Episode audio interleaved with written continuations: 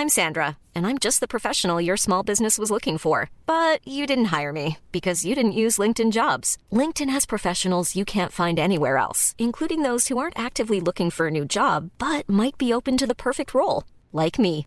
In a given month, over 70% of LinkedIn users don't visit other leading job sites. So if you're not looking on LinkedIn, you'll miss out on great candidates like Sandra. Start hiring professionals like a professional. Post your free job on linkedin.com/people today. Heraldo Radio 98.5 FM, una estación de Heraldo Media Group, transmitiendo desde Avenida Insurgente Sur 1271, Torre Carrachi, con 100.000 watts de potencia radiada. Inicia las noticias de la tarde con Jesús Martín Mendoza en Heraldo Radio.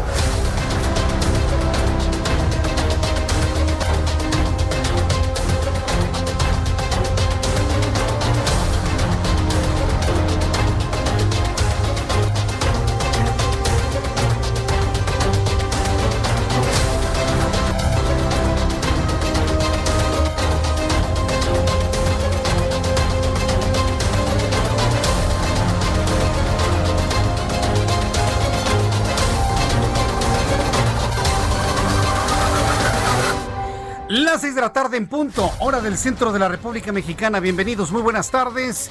Iniciamos el Heraldo Radio de esta tarde del 22 de octubre del año 2020. Súbale el volumen a su radio que le tengo la información más importante que ha ocurrido en México, el mundo. Hasta este momento le saluda Jesús Martín Mendoza como todas las tardes.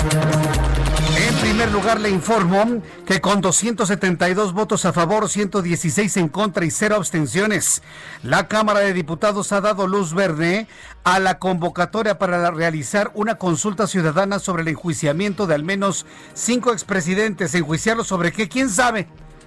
Nadie les ha fincado ningún tipo de responsabilidad, nadie les ha comprobado absolutamente nada, nada absolutamente.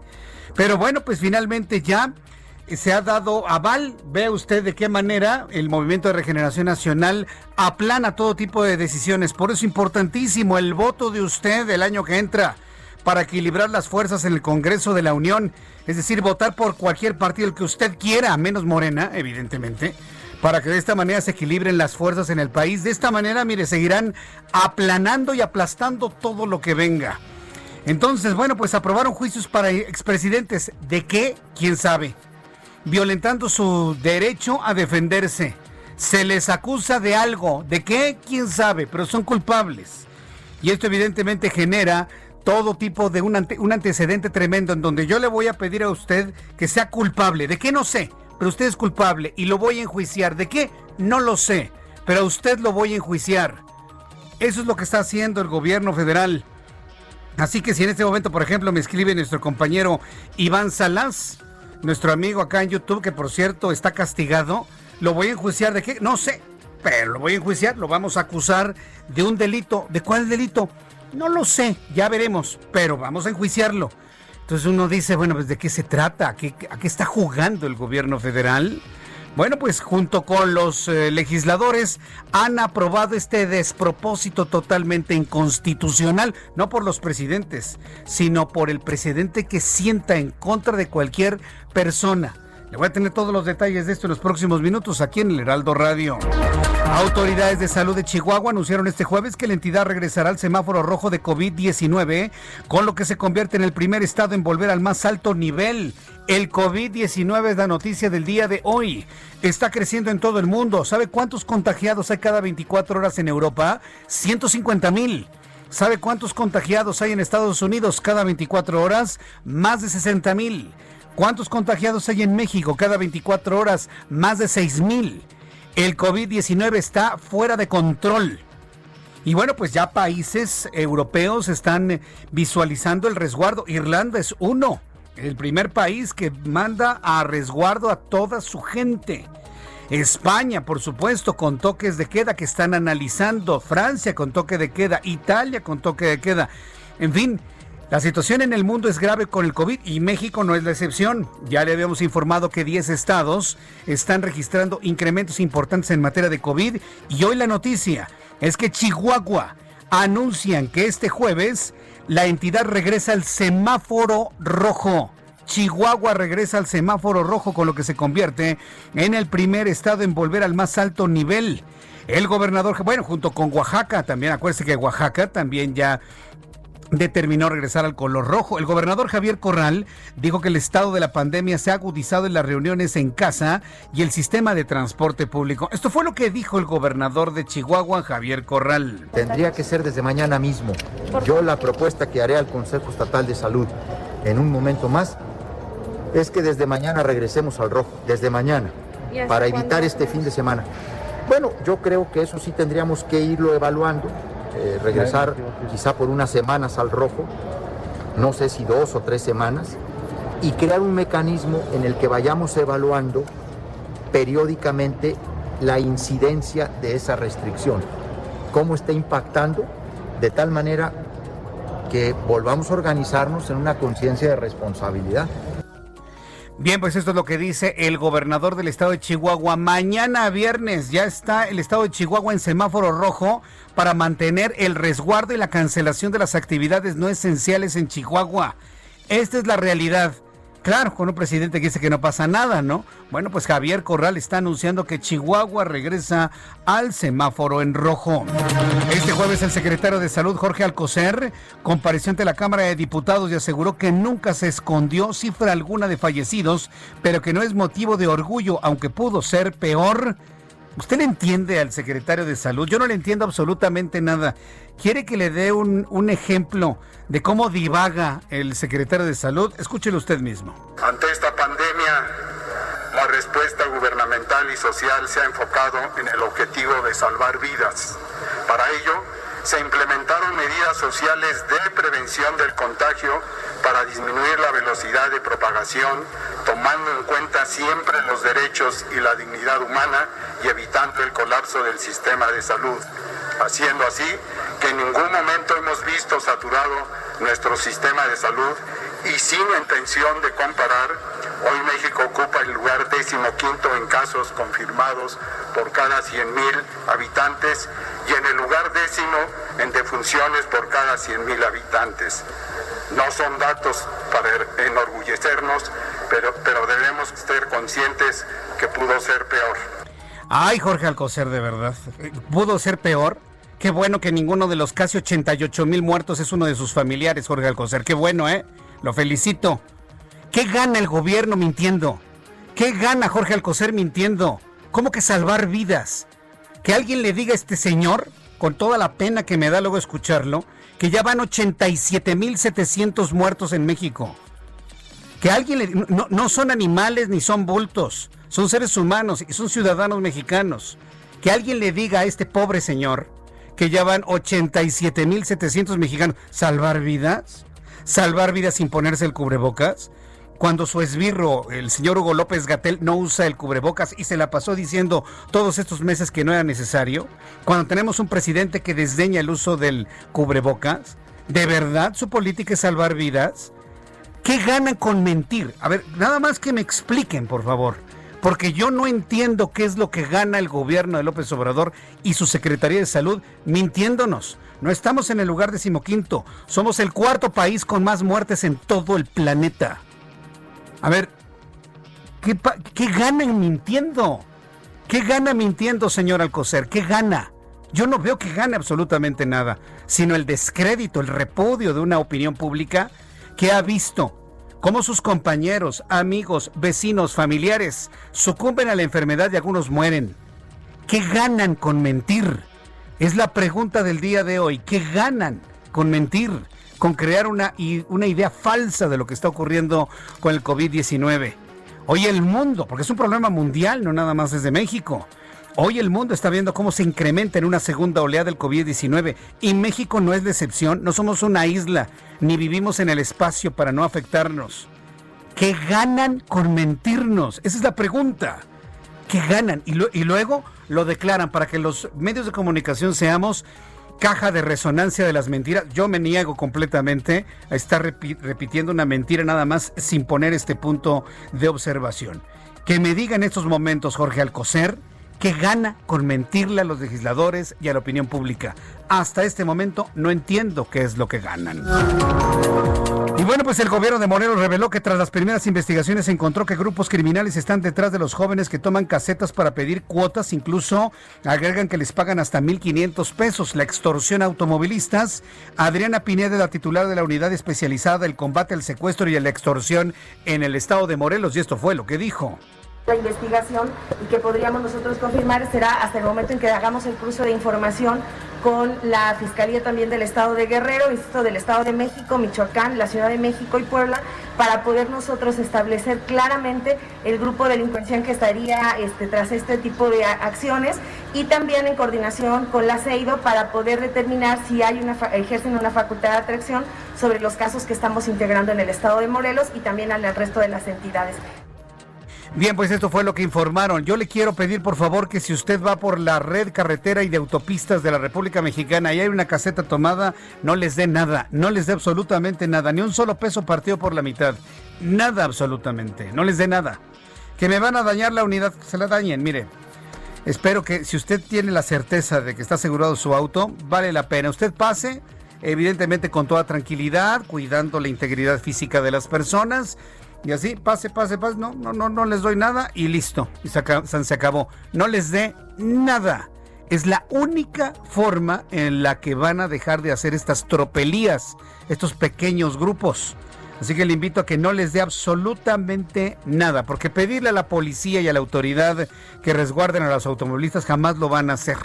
Bajo el principio de que quienes bloquean y roban son gente pobre y los que vamos en autopistas somos gente rica, bajo esta tonta idea, pues han dado la instrucción de que no se les haga nada. Entonces yo le invito a que no les dé nada. Ni un peso partido por la mitad, por favor. Es la única forma que vamos a tener para evitar este tipo de fenómenos en las casetas, en las casetas de peaje, en la red de autopistas de la República Mexicana. Ni un peso partido a la mitad a ninguno de estos tipos. Es una, es una sugerencia de amigos entre usted y yo. Ya usted sabrá si les quiere dar el dinero. El presidente de este país informó que México y Estados Unidos lograron un acuerdo sobre el Tratado de Aguas, por lo que agradeció al presidente estadounidense Donald Trump. No le voy a hacer perder el tiempo con este asunto porque no se ha cumplido con Estados Unidos. Mientras tanto, la Contraloría General de Justicia de la Ciudad de México informó que ha inhabilitado a Miguel Ángel Mancera, senador de la República, ex jefe de gobierno de la Ciudad de México, para ocupar cargos en la capital del país durante un año por intervenir en las elecciones presidenciales de 2018, sanción que no le impide continuar como senador de la República posición que actualmente ocupa. Esta fue la reacción del senador Miguel Ángel Mancera. Enterado por los medios de comunicación de, de esta resolución y una vez que tenga ya el documento, pues vamos a, a través de los medios de impugnación correspondientes, a iniciar nuestra defensa jurídica. Así lo voy a atender voy a atender en el marco de la ley, la defensa jurídica del planteamiento que estoy enterado ahora por los medios de comunicación ha hecho la Contraloría. Por supuesto, y se toparon con un abogado. Se toparon, porque Miguel Ángel Macer es abogado, por supuesto que les va a revertir la inhabilitación de un año. Ya estaré hoy teniendo la oportunidad de platicar con Miguel Ángel Mancera, ex jefe de gobierno de la Ciudad de México, para que nos dé sus opiniones sobre esto. También le informaré sobre el asunto del COVID. Hoy, COVID-19 es noticia principal en el mundo entero. La Administración de Alimentos y Medicamentos, la FDA en los Estados Unidos, aprobó el Remdesivir como el primer fármaco para tratar el COVID-19. Bueno, están hechos bolas en el mundo, ¿eh? Primero le dan rendecibir, bueno, dicen los rusos que el rendecibir sí sirve. Luego los australianos dicen sí, sí sirve. Luego dicen los canadienses, no, no sirven. Luego los estadounidenses, el doctor de Donald Trump, sí sirve. Le dimos rendecibir al presidente ahora que le dio COVID. Hace unos días la Organización Mundial de la Salud, no, el rendecibir no sirve. Hoy la Organización Mundial de la Salud dice, el rendecibir sí sirve. Bueno, aquí estamos jugando, señores, pónganse de acuerdo. Hace unos días la Organización Mundial de la Salud descartó al rendicivir que tenga algún tipo de efecto terapéutico contra el COVID-19. Hoy la FDA lo aprueba como el antiviral indicado para atender los problemas de COVID-19. Este antiviral que se administra por vía intravenosa a los pacientes que necesitan ser hospitalizados. ¿Sí sirve o no sirve? Hoy es uno de los grandes misterios en materia de COVID-19. Y esta noche se llevará a cabo el segundo y último debate presidencial de los Estados Unidos entre el presidente Donald Trump y el ex vicepresidente Joe Biden en la Universidad Belmont de Nashville, Tennessee. Ya lo veía. Algunos pensaban que iba a declinar su participación porque les iban a pagar el micrófono. Pero yo se lo dije, no va a declinar nada. Donald Trump va a ir a combatir a Joe Biden y seguramente hoy va a sacar algunas revelaciones en contra de Joe Biden pero tronantes, ¿eh? aunque le cierren el micrófono. Le voy a tener todos los detalles de esto más adelante aquí en el Heraldo Radio.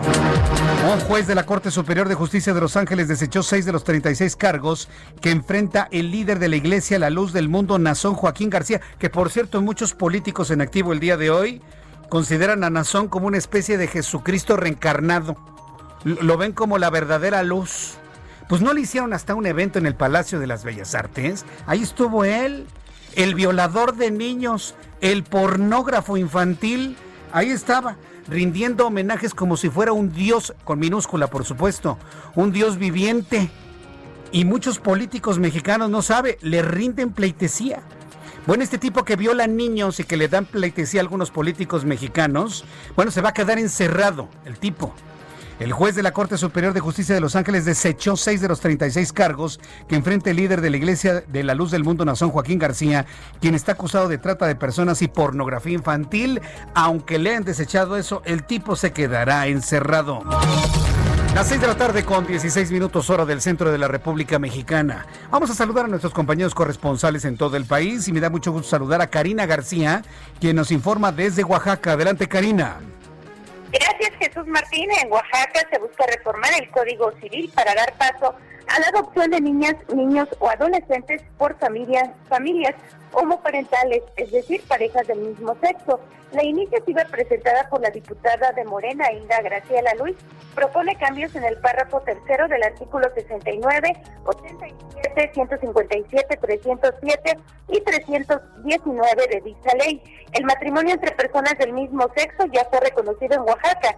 Somos un Estado que ha impulsado el reconocimiento pleno a los derechos humanos y hoy es una realidad que se pueda realmente consagrar un matrimonio, argumentó la diputada promovente. En caso de la entrada de esta iniciativa, iniciativa perdón, Oaxaca se convertiría en la entidad 15, en donde parejas del mismo sexo podrían adoptar, aunque desde hace cinco años solo cinco matrimonios de esta categoría lo han logrado. Es el reporte desde Oaxaca.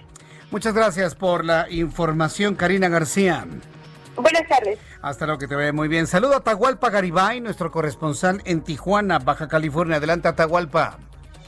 Buenas tardes, Jesús Martín. Buenas tardes al auditorio. Madres y padres de niños enfermos con cáncer se manifestaron este día en Tijuana para exigir al gobierno federal y al Estado la entrega de los tratamientos médicos contra esta enfermedad que sufren los pequeños.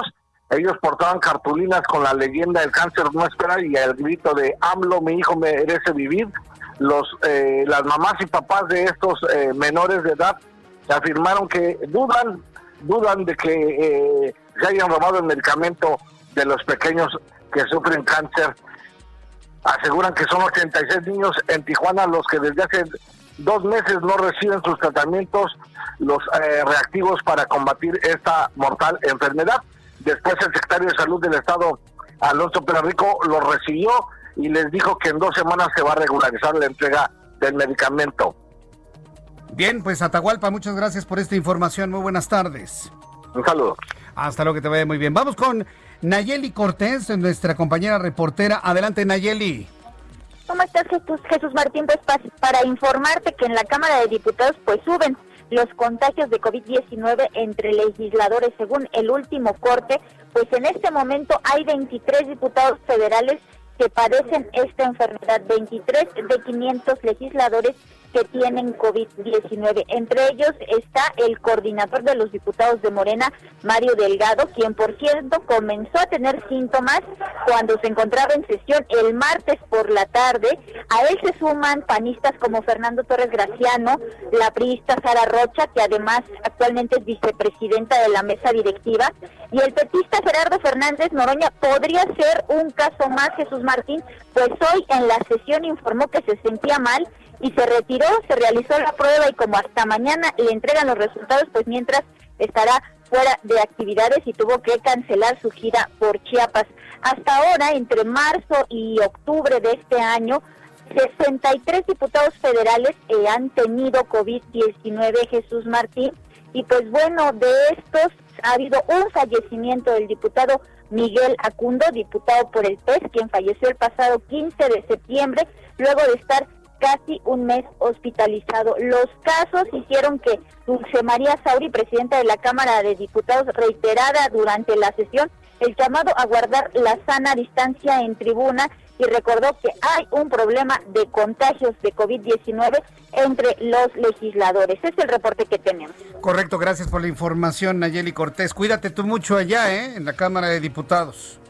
Así es, Jesús Martín. Muchas gracias. Buenas tardes. Que te vaya muy bien. Pues ahí están todos contagiados. Todos están contagiados. Bueno, muchos están contagiando. Y bueno, pues eh, Gerardo Fernández Noroña podría tener COVID-19. Se sentía mal. Mire que yo no me sentía mal, ¿eh? pero ya me hice mi prueba de PCR de COVID-19. Al ratito le platico cómo es. Al ratito le platico cómo es la prueba de PCR y, y sobre todo qué significa esto de PCR. Es una prueba que busca algunos anticuerpos propios del COVID-19. Es, una prueba que se utiliza no nada más para COVID, sino para otros padecimientos en donde exista la participación de un patógeno. Al ratito le voy a platicar de esto que me parece que es muy interesante lo que me tocó vivir el día de hoy. Me dan mis pruebas el día de mañana y bueno, pues ya le platicaré finalmente qué es lo que sucedió con esta. Es que todos tenemos que hacernos inclusive pruebas por la exposición que hemos tenido. Son las 6 con 21, las 6 de la tarde con 21 minutos. Vamos con nuestros compañeros reporteros urbanos, periodistas especializados en información de ciudad. Empiezo con mi compañero Daniel Magaña. Adelante, Daniel.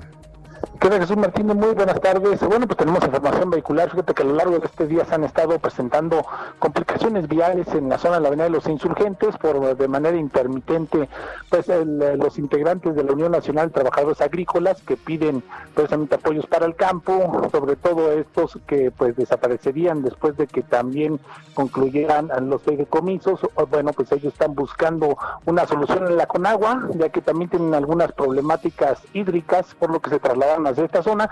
La avenida Universidad, que es la vía alterna más cercana, obviamente se está viendo saturada por la cantidad de automovilistas que se trasladan sobre esta zona hacia la zona de la avenida Miguel Ángel de Quevedo. El reporte de Jesús Martín, la vía alterna más cercana, sin duda la avenida Revolución para trasladarse hacia la zona de San Ángel. El reporte, buena tarde. Gracias, muy buenas tardes. Daniel. Adelante, vamos con Gerardo Galicia. ¿Dónde te ubicas, Gerardo? Adelante, muy buenas tardes. Zona centro de la capital, del eh, excelente tarde Jesús Martín, y tenemos información desde la colonia obrera. Se generó un enorme socavón justo en la calle de Roa Bárcenas, llegando a la calle 5 de febrero. Y por este motivo tenemos reducción de carriles. Es un enorme socavón, Jesús Martín, que debe medir cerca de 4 o 5 metros de longitud, de profundidad. Ya tenemos trabajadores de mantenimiento hidráulico de la alcaldía Cuauhtémoc y han excavado por lo menos 2 metros, siguen trabajando, siguen escarbando es un, un socavón bastante, bastante profundo. Para nuestros amigos que tenían planeado utilizar la calle de Roa Bárcenas, sí se puede utilizar, pero hay que manejar con precaución. Tenemos reducción a un solo carril mientras se repara esta, este enorme hoyo que para mayor referencia queda prácticamente a una cuadra de la calzada San Antonio Abad. Por lo pronto el reporte, seguimos muy muy pendientes. Muchas gracias por la información, eh, eh, Gerardo Galicia. Hasta luego. Hasta luego, que te vaya muy bien. Ya son las 6 de la tarde con 23 minutos, las 6 de la tarde con 23, hora del centro de la República Mexicana. Después de los mensajes le voy a presentar a Abraham Arreola con lo que sucedía un día como hoy, 22 de octubre del año 2020. Pero quiero aprovechar este momento, antes de ir a los mensajes comerciales, para eh, enviarle un caloroso saludo a un gran amigo, un gran amigo de vida de mucho tiempo, que hoy es su cumpleaños. Seguramente usted lo conoce, es un hombre que sabe mucho de comunicación, es un hombre que conoce profundamente de la comunicación interpersonal a través de medios de comunicación y en los últimos años ha dedicado su vida a la ayuda a las personas a través de la psicología, a, través de la terapia y de la autoterapia. Me refiero a Fabio Alejo Flores, gran amigo de este programa y gran amigo personal, a quien le envío un enorme abrazo hoy de su cumpleaños, hoy 22 de octubre. Así que mi querido Fabio, donde, donde estés, te invito, bueno, te, te, invito a que vengas próximamente para platicarnos sobre ITREM y también, bueno, pues felicitarte el día de hoy por tu cumpleaños. Espero que la estés pasando muy bien con la gente que te quiere, con toda tu familia y pues al ratito te echo un telefonazo, querido amigo, para felicitarte el día de tu cumpleaños. Bien, eh, vamos a ir a los anuncios. Y regreso enseguida con los detalles de toda la información. Le voy a comentar eh, finalmente lo que está sucediendo en la Cámara de Diputados con la cantidad de personas enfermas. Vamos a informarles sobre el aval de la consulta para enjuiciar a los expresidentes. Bueno, más que a los expresidentes, esto ya, ya se extendió a gobernadores, presidentes municipal y todo ente o actor político que se ha señalado de ser responsable de algún delito en particular. Le invito para que me escriba a través de Twitter, arroba Jesús Martín y en mi cuenta de YouTube con chat en vivo, Jesús Martín MX. Escuchas a Jesús Martín Mendoza con las noticias de la tarde por Heraldo Radio, una estación de Heraldo Media Group. Heraldo Radio.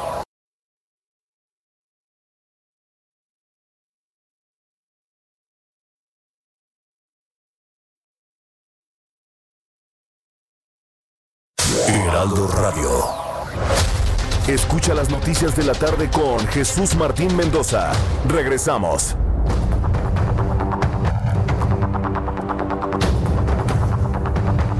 Son las seis con 29, las seis y media ya. En este momento ya cambió el reloj, las seis de la tarde con 30 minutos, hora del centro de la República Mexicana. Bien, antes de ir a lo siguiente, que me parece que es muy interesante en cuanto al empoderamiento de las mujeres, no nada más en México, sino en el mundo. Antes quiero ir con mi compañero Abraham Arreola, que como todos los días nos dice lo que se recuerda un día como hoy, en este caso 22 de octubre, en México, el mundo y la historia. Adelante, Abraham. Bienvenidos, esto es un día como hoy en la historia, 22 de octubre. 1967. En Estados Unidos, Reino Unido y Europa Occidental se realizan grandes manifestaciones contra la guerra de Vietnam. 1978. En la ciudad de Vaticano inicia su pontificado el cardenal polaco Karol Wojtyla, electo papa el 16 de octubre anterior con el nombre de Juan Pablo II. Mientras tanto, en México, en 1575, se funda la aldea de Aguas Calientes. En 1810, en la villa de Acámbaro, el sacerdote Miguel Hidalgo es nombrado generalísimo de las Américas y entonces abandona la sotana y se pone el traje militar. Con eso se constituye el Ejército Insurgente Libertador y por eso en esa localidad hoy están de fiesta y de fiesta nacional, según el DOF, el diario oficial de la Federación.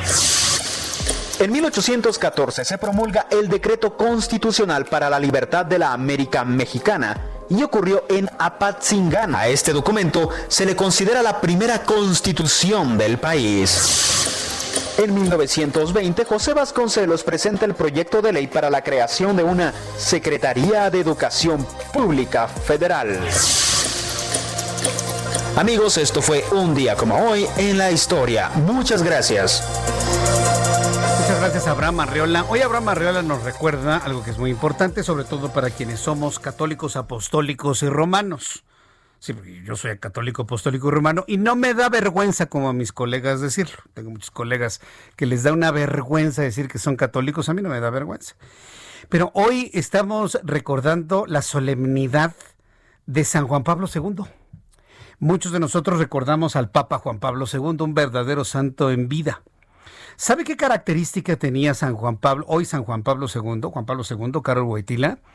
Que era un hombre que amó profundamente a México amó tan profundamente a nuestro país que él se declaró ser mexicano.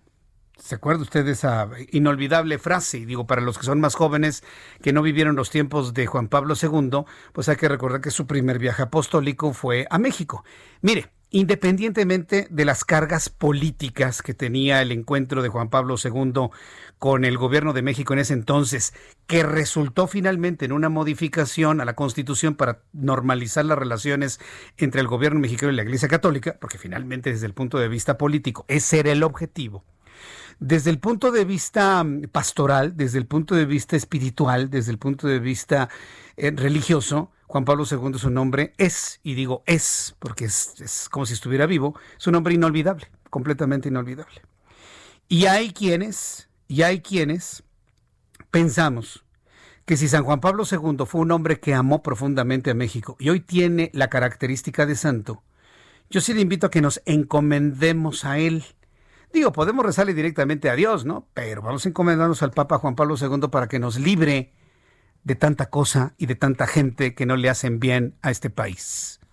Yo sí le invito a que cuando recemos por México, porque acuérdense que la convocatoria está abierta a orar por México, a rezar por nuestro país, también por ahí encomiéndese a San Juan Pablo II, un hombre que amó profundamente a México para que nos ayude a salir lo más pronto posible de esta terrible crisis política y social que estamos viviendo. Vale la pena intentarlo. No perdemos absolutamente nada y podríamos ganar pues la ayuda de allá arriba con la intercesión de él. Bueno, yo no quería yo perder la oportunidad para comentarle y compartirle esto. Yo creo que vale la pena, sobre todo para la gente que somos gente de fe, que afortunadamente somos la mayoría en nuestro país, en nuestro México. Y los que no creen en nada, échenos porras por lo menos, échenos buena vibra. Ya, los que no crean en nada, échenos buena vibra. Y créanme que eso también ayuda, ayuda tanto como lo otro. Bueno, son las 6 de la tarde con 34 minutos hora del centro de la República Mexicana. Le decía que las mujeres empiezan a empoderarse de una manera singular en nuestro país, bueno, en el mundo, hay que decirlo. Y sobre todo en este mes de octubre, que es un mes muy sensible, sobre todo porque es el mes que se ha dedicado a pensar sobre el cáncer de mama, pero en general en la salud de las mujeres. Pues de, esta manera nos somos conscientes de cómo las mujeres poco a poco han abierto, han abierto la posibilidad de trabajo y de empleo en muchos ámbitos que tal vez desde hace mucho tiempo eran consagrados única y exclusivamente para los hombres. Y ahora resulta sorprendente ver a mujeres taxistas, a mujeres que conducen trailers, a mujeres que están en la industria de la construcción. ¿Les ha tocado ver a mujeres que están en la industria de la construcción? No estoy hablando de ingenieras o, arquitectas, que hay muchas de, en sí mismo, sino mujeres que están precisamente en el, en el área de la construcción, dirigiendo, decidiendo, utilizando sus cascos. Y con esa idea surge algo muy interesante que se llama una campaña del casco rosa que tiene como el objetivo reconocer el trabajo de las mujeres dentro de la industria de la construcción. Para hablar sobre ello, tengo contacto con Brenda Sánchez, quien es gerente corporativo de Mercadotecnia de Cementos Moctezuma, a quien le agradezco estos minutos de contacto con el público del Heraldo Radio. Estimada Brenda Sánchez, me da gusto saludarla. Bienvenida. Muy buenas tardes. Buenas tardes, Jesús Martín. ¿Cómo estás? Muchas gracias por tanto espacio y gracias al auditorio. Muchas gracias. ¿Qué es esta campaña de Casco Rosa? ¿En qué consiste y cuáles son los objetivos de esta campaña? Mira, Casco Rosa es una iniciativa que lanzamos en Cementos Moctezuma para visualizar el trabajo de las mujeres mexicanas en la industria de la construcción. Como bien dices, poco a poco hemos ido ganando algunos espacios y hoy ya somos muchas las que conformamos eh, este sector de la, de, la construcción y la intención del casco es hacerlas visibles para todos nosotros, ver que son entes que están trabajando ahí, que como bien lo dices, lo están haciendo bien y lo están haciendo de manera eficiente. Ahora bien, eh, ¿cuál es el objetivo de hacer visible este trabajo? Que ya de por sí lo vemos. Yo ya lo he visto en tanto en construcciones de carácter privado como de carácter público. Eh, eh, ¿Cuál es el objetivo central de hacerlo tan visible? ¿Hay entidades que no lo están viendo, Brenda? Sí, fíjate que eh, aún somos pocas mujeres. Uno de cada diez empleados de la construcción es mujer. Entonces aún somos pocas. Quizás en la zona centro del país es un poco más notable, ¿no? Es más fácil encontrarlas y verlas. Pero dentro de la de, del país, eh, por ejemplo, tenemos 96 mil mujeres albañiles. En el interior del país quizás haya mucho menos. Y la campaña es, eh, no, además de reconocer trayectorias y estas grandes aportaciones que, que hay a nuestro, a nuestro entorno, a la construcción de este México, pues es también invitar a las nuevas generaciones a que no se limiten por un tema de género, sino que se sean lo que ellas quieran ser, lo hagan y lo construyan y se desarrollen dentro de ello. Sí, vaya, para empezar, un ejemplo eres tú, Brenda Sánchez, que escucho que eres una mujer muy joven, pero dentro de una empresa que durante mucho tiempo hubiésemos pensado que era un asunto nada más de hombres. ¿Cuál fue tu experiencia para entrar a una empresa como Cementos Moctezuma? Fíjate que eh, tengo en la industria de la construcción más de 10 años. Eh, para mí fue como muy natural el paso porque siempre tuve a mi lado jefas mujeres eh, en puestos de toma de decisión en mandos intermedios y ahora mandos altos. mi trayectoria laboral ha sido muy buena. He podido tener contacto con varias áreas de la misma empresa, la parte comercial, la parte de mercadotecnia, eh, ahora un poco más la parte corporativa, en la parte de concretos, donde estamos totalmente enfocados a obra y donde he tenido la oportunidad oportunidad, perdón, de conocer mujeres que ya tienen 18 años, 20 años de experiencia en esta industria, cosa que quizás mucha gente ni siquiera dimensiona, ¿no? Entonces, imagino que es, una experiencia no común. ¿Cómo, ¿Cómo, es la relación, digamos, con áreas que tal vez pudiesen tener algún tipo, no sé, lo voy a decir de esta manera, algún tipo de celo porque una mujer ingresa a un área laboral que durante mucho tiempo se consagró solamente para un solo género. ¿Cómo, ha sido esa experiencia? Fíjate que eh, grata, para mí ha sido grata. El, el, hecho de ser mujer tiene algunos eh, beneficios en cuanto al tema de negociación, estás iniciando, entonces es una manera de innovar dentro de la industria, tienes quizás otros métodos, otras formas que han caído bien dentro de todas estas áreas de trabajo y entonces vas innovando y vas creando nuevos temas de conversación en la mesa. Y, te podría decir que, que, es muy satisfactorio lo que se ha logrado. Entonces, bien, ahora, eh, todas estas mujeres que estamos aquí, pues también te lo, te lo compartiría, ¿no? Es, Todos son por capacidades, muchas veces se nos critica en la parte física, ¿no? Quizás no tienes el mismo físico que un caballero para hacer X o Y labor, pero es lo mismo con ellos, ¿no? No todos estamos diseñados físicamente para hacer las mismas actividades. Entonces, eh, funciona igual para nosotras. Muy bien, yo les deseo mucho éxito en la campaña Casco Rosa, que eh, en sí mismo, ¿qué es lo que va a hacer en los próximos días o el día de hoy? veremos algún tipo de mensajes o acciones concretas para concientizar sobre el trabajo de las mujeres en la industria de la, de la construcción. Concretamente, ¿qué van a hacer?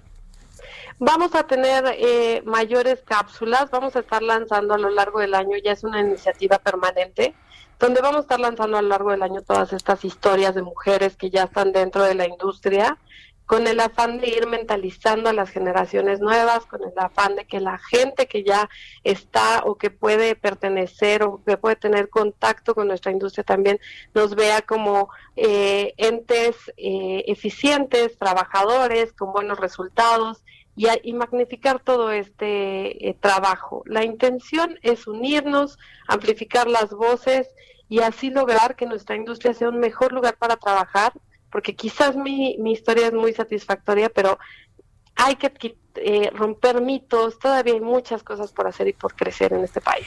Muy bien, pues eh, Brenda, estaremos atentos de toda la información que se genere en sus redes sociales, en las redes sociales de Cementos Moctezuma, en su página de internet para estar adentrados en lo que es esta campaña de Casco Rosa. Yo agradezco mucho el que me haya tomado la llamada telefónica, me hayas tomado esta llamada y mucho éxito en esta campaña y felicidades por tu trabajo. Jesús Martín, muchísimas gracias por tu tiempo, por las preguntas. Que tengan linda tarde. Gracias, igualmente. Hasta pronto. Buena tarde. Hemos conversado con Brenda Sánchez, gerente corporativo de Mercadotecnia de Cementos Moctezuma. Una campaña que me parece que es justísima. Sí, dentro de todas las acciones que van encaminadas al empoderamiento de la mujer y sobre todo ver con mayor normalidad que ingresan a diversos, diversos ámbitos laborales, bueno, pues ahí está uno, el de las mujeres en la industria de la construcción. Hoy precisamente, estaba viendo precisamente a una mujer que estaba dirigiendo una serie de obras en la Ciudad de México. Ella lo estaba haciendo. Y, me sorprendió sobre todo la, la, forma en lo que le estaba haciendo. Hay algunos puntos de la Ciudad de México donde están cambiando banquetas, seguramente alguien lo ha visto. Para otras personas que me escuchan en la República Mexicana, pues tenemos aquí un programa de reparación de banquetas que espero que en sus localidades donde usted me escuche también lo estén haciendo. Ah, pues me tocó ver precisamente camino a las instalaciones del Heraldo Radio cómo varios trabajadores recogían las piedras, uno estaba con un, con un trascabo levantando los restos de las banquetas ya reventadas para subirlos al camión. Y esta mujer, vestida de amarillo, con su casco amarillo, que vamos a visualizarlo como un casco rosa, decía, a ver por acá, no, no, levántala aquí, a ver, échate para atrás, a ver, dirige el tránsito para acá, divídelo por allá, después de aquí nos vamos para allá. Bueno, estaba la mujer dirigiendo toda la obra lo que en otro tiempo hubiésemos pensado tendría que ser una actividad de hombres, hubiese sido una actividad de hombres. Entonces, mire, casualmente me tocó ver una experiencia como esta y pues me da, la verdad, muchísimo, muchísimo gusto. Estaremos atentos de nuestros amigos de Cementos Moctezuma y de su casco rosa y les seguiré platicando aquí en el Heraldo Radio. ¿Quiere Jorge Pro que le mande un saludo? Bueno, saludos Jorge Pro y a todos nuestros amigos que nos escuchan y nos ven a través de YouTube. Les agradezco infinitamente que estén presentes como todas, todas las tardes. Bien, vamos a los temas noticiosos del día de hoy que son, que son eh, muy comentados hasta este momento y sigue la mata dando con el asunto de con el asunto de los expresidentes. Fíjese, hoy platicaba en el Heraldo Televisión para las personas que tuvieron la oportunidad de ver el programa, y si no lo vio, pues le invito a que entre a mi cuenta de Twitter, arroba Jesús Martín MX, platicaba con Enrique de la Madrid, Enrique de la Madrid, que fue el secretario de Turismo en la administración pasada, ahora está en esta área de lo que es la visualización de los proyectos a futuro en México del TEC de Monterrey.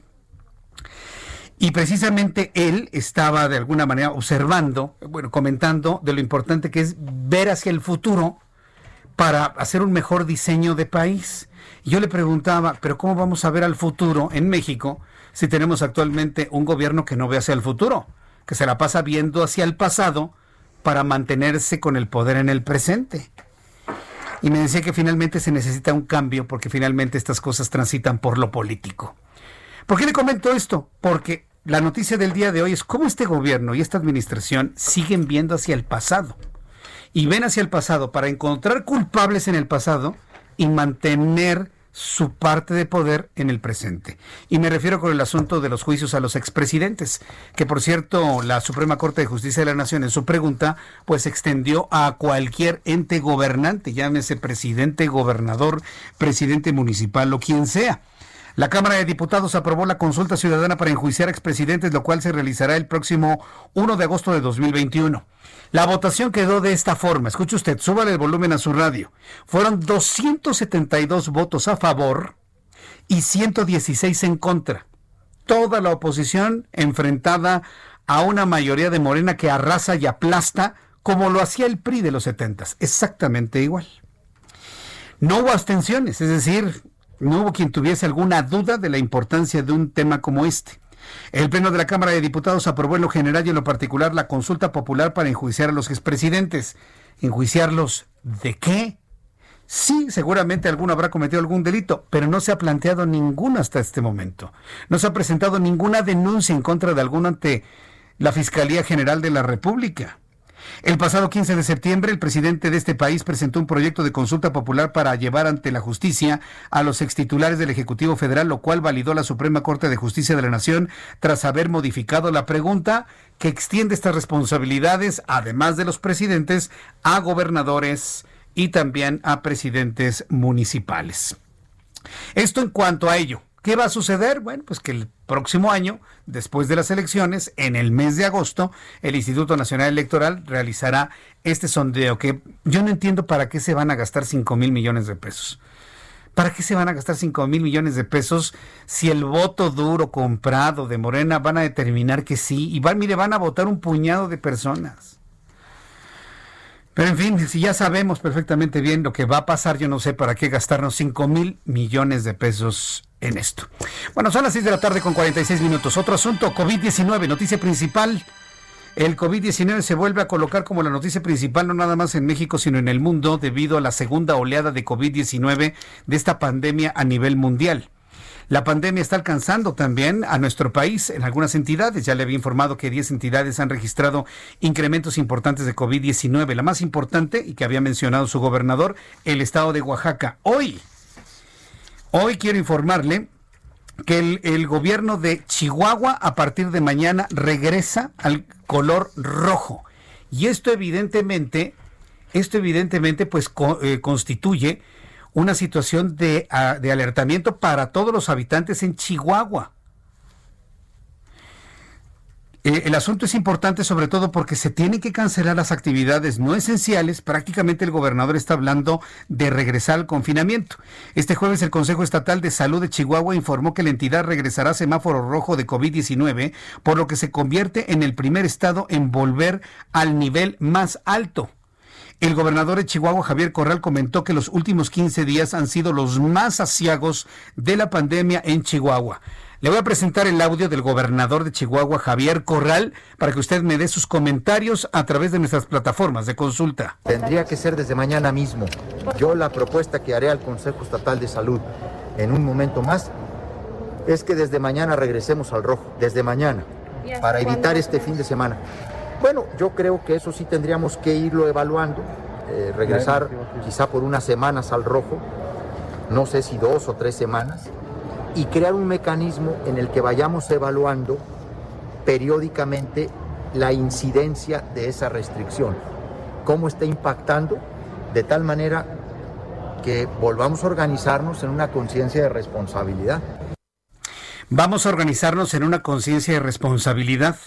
¿Qué pasa con la Ciudad de México? La Ciudad de México también tiene un incremento Van seis días consecutivos de un incremento en las hospitalizaciones por COVID-19. Hoy uno de los diarios de circulación nacional publican la cantidad de personas que son intubadas. Sí, que les meten un tubo del respirador para poder apoyar la respiración cuando pues la saturación de oxígeno baja, bueno, no, no conozco exactamente el porcentaje, lo normal es estar saturando entre 90, 97, 98, 99 sería lo normal. Todavía la normalidad podría ser 92, 91, pero abajo de 90 se encienden luces de alerta y abajo de 80 es cuando ya eh, se toman otro tipo de decisiones desde el punto de vista hospitalario. Y el 80% de los intubados en el Seguro Social pierden la vida, 8 de cada 10 intubados. La verdad es está está muy difícil y yo no entiendo cómo la presente administración sigue ninguneando a la pandemia. Al ratito le voy a presentar lo que dijo el señor Jorge Alcocer, Sí sabe quién es Jorge Alcocer, ¿verdad? Le, doy la noticia. Es secretario de salud. Hay muchos que ni siquiera lo saben. Bueno, compareció hoy ante legisladores en el marco de la glosa del, del, segundo informe de gobierno del presidente de la República. Pero esto se lo voy a tener en un ratito más después del resumen de noticias. Antes quiero saludar a Olga Sosa Ruiz, ella es diputada federal por Tamaulipas, porque además de todo este asunto del COVID, pues están revisando temas paralelos, como por ejemplo la reforma para crear un modelo de protocolo para proteger a víctimas de acoso y hostigamiento. Esto me interesa de manera particular. Olga Sosa Ruiz, me da mucho gusto saludarla. Bienvenida, muy buenas tardes. Hola, buenas tardes. Te saludo desde Tampico, con mucho calor, muy agradecida por darme voz en tu programa. Muy bien. Pues sí, hablamos de la otra pandemia, que son las violencias hacia las mujeres, y en este caso, pues hemos puesto especial atención a lo que se vive en todos los niveles eh, escolares de este país. A ver, nada más aquí una precisión. Yo, yo quisiera preguntarle algo. Se habla de acoso y hostigamiento siempre del hombre a la mujer, pero también hay acoso de mujeres hacia hombres. ¿Esta reforma también va a proteger a los hombres que sean acosados y hostigados o no? Por supuesto que Ah, sí, por ok. supuesto que sí, es en todos los niveles educativos y por supuesto que hay maestros que hostigan a niños, a jóvenes Sí. y obviamente a hombres dentro de las universidades. Correcto. ¿Cómo va entonces esta reforma? Coméntenos, diputada, por favor. Muchas gracias. Te platico que ya fue eh, ya fue aprobada en el seno de la Comisión de Igualdad de Género Mm. y esto surge eh, de un movimiento muy fuerte donde empiezan, pues obviamente sobre todo las mujeres, a denunciar casos de acoso, de hostigamiento y no saben qué hacer en ningún lugar, ¿no? Te mandan con el rector, te mandan con la psicóloga, te mandan con la maestra con la que tienen confianza y nadie sabe qué hacer y no hay ninguna denuncia, no tenemos absolutamente ninguna cifra, ningún dato duro eh, de este tema y por lo tanto empiezan a surgir estos tendederos en las escuelas ya como un recurso extremo porque eh, los resultados son nulos cuando estas denuncias surgieron desde hace años y no hubo ningún resultado. Entonces, eh, pues al ver todo este movimiento nacional que obviamente pasó en mi distrito, que obviamente pasó en mi estado y de ahí pues en todo el país, nosotros empiezo yo a ver este movimiento y propongo ante la comisión este modelo de protocolo para que la Secretaría de Educación Pública desarrolle este protocolo que como mínimo eh, involucre a las autoridades, haya denuncias, haya líneas seguras para que las mujeres y los hombres, los niños, los jóvenes puedan denunciar y así eh, pues pueda llevarse a cabo ya la sanción, el cese y lo que tenga que venir según la Secretaría de Educación Pública como resultado del hostigamiento y del acoso en todos los niveles educativos. Pues eso me parece muy bien. ¿Qué es lo que faltaría para que ya, eh, digamos, sea una, una ley en aplicación? Mira, ahorita ya la comisión la aprobó por, por unanimidad, pasa a pleno, estoy segura porque, digo, nunca he visto que le voten a las mujeres, niños y hombres eh, jóvenes en contra, entonces estoy segura que va a pasar por el pleno eh, por unanimidad. Y eh, una vez que esto sucede pasa al Senado, es un proceso relativamente largo, pero yo espero que en este mismo periodo de sesiones salga pasando el presupuesto y eh, digo, empujaremos fuerte para ello. Tú eh, me estás ayudando muchísimo ya de, dar voz de que esto tiene que ser rápido, porque en el siguiente ciclo escolar que sea presencial ya debemos tener este protocolo que debe desarrollar la CEP, ¿no? Entonces, creo que va a ser rápido, nada más es pasarlo a pleno y pasarlo al Senado, que la, eh, la DOC lo publique y se lleve a cabo. Sin embargo, sin embargo, aunque esto no sea ley, ya las escuelas deben estar, la SEP debe estar obligando a las escuelas a que empiecen ya a aplicar este protocolo. Ellos ya deben de estar trabajando en ello. Muy bien, pues eh, diputado Olga Sosa Ruiz, yo le agradezco mucho que me haya tomado la comunicación allá en Tamaulipas, donde hace bastante calorcito en este momento. gracias por estar con nosotros a esta hora de la tarde. Nos mantenemos al pendiente de lo demás y nos volvemos a comunicar ya una vez que ya empiece a aplicarse esta ley que usted ha promovido. Le agradezco mucho, diputada. Al contrario, mi agradecimiento, un abrazo. Que le vaya muy bien, hasta luego. Hasta pronto, que le vaya muy bien la diputada Olga Sosa Ruiz. Bueno, finalmente con sus esfuerzos, con su visión, pues ya está aprobada esta reforma para haya un modelo de protocolo para proteger a víctimas de acoso y hostigamiento de hombres hacia mujeres y de mujeres hacia hombres también. Son las 6, 6 con 55. 25 minutos serán las 7. Qué rápido se nos pasó la primera hora de programa. No lo puedo creer. Después de los anuncios tengo un resumen de noticias. Nuestros compañeros reporteros. Actualización de números de COVID. Noticia número uno. La comparecencia de Jorge Alcocer. Escríbame en YouTube. Jesús Martín MX. Escuchas a Jesús Martín Mendoza con las noticias de la tarde por Heraldo Radio. Una estación de Heraldo Media Group. Heraldo Radio.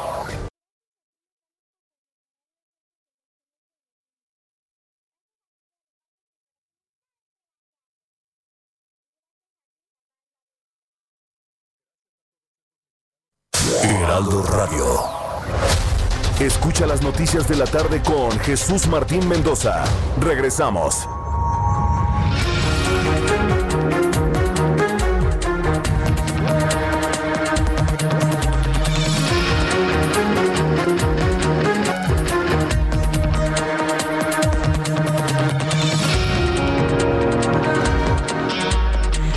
Las 7 en punto, las 19 horas en punto hora del centro de la República Mexicana. Le presento un resumen con las noticias más importantes aquí en el Heraldo Radio. Súbale el volumen a su radio.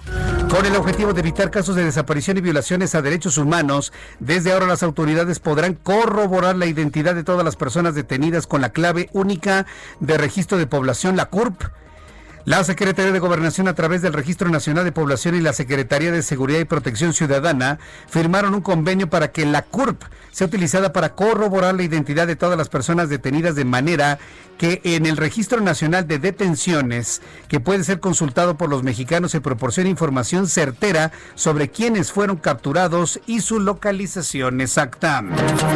Elementos de la Secretaría de Marina Armada de México incautaron más de una tonelada de cocaína que era transportada en una embarcación menor con siete tripulantes a bordo que se desplazaba a alta velocidad, se desplazaba a muy alta velocidad en las costas del puerto de Manzanillo. La CEMAR, la Secretaría de Marina, informó que los paquetes asegurados y la embarcación, así como los detenidos, fueron puestos a disposición de las autoridades competentes para realizar las pruebas correspondientes, determinar el peso ministerial, integrar las carpetas de investigación respectiva. Se retracta Puebla en abrir puertas al Estadio Cuauhtémoc. Varias personas me han dicho, oiga Jesús Martín, y si tan grave está el asunto de COVID, ¿cómo es que Puebla va a abrir al 30% su estadio? Noticia de último momento.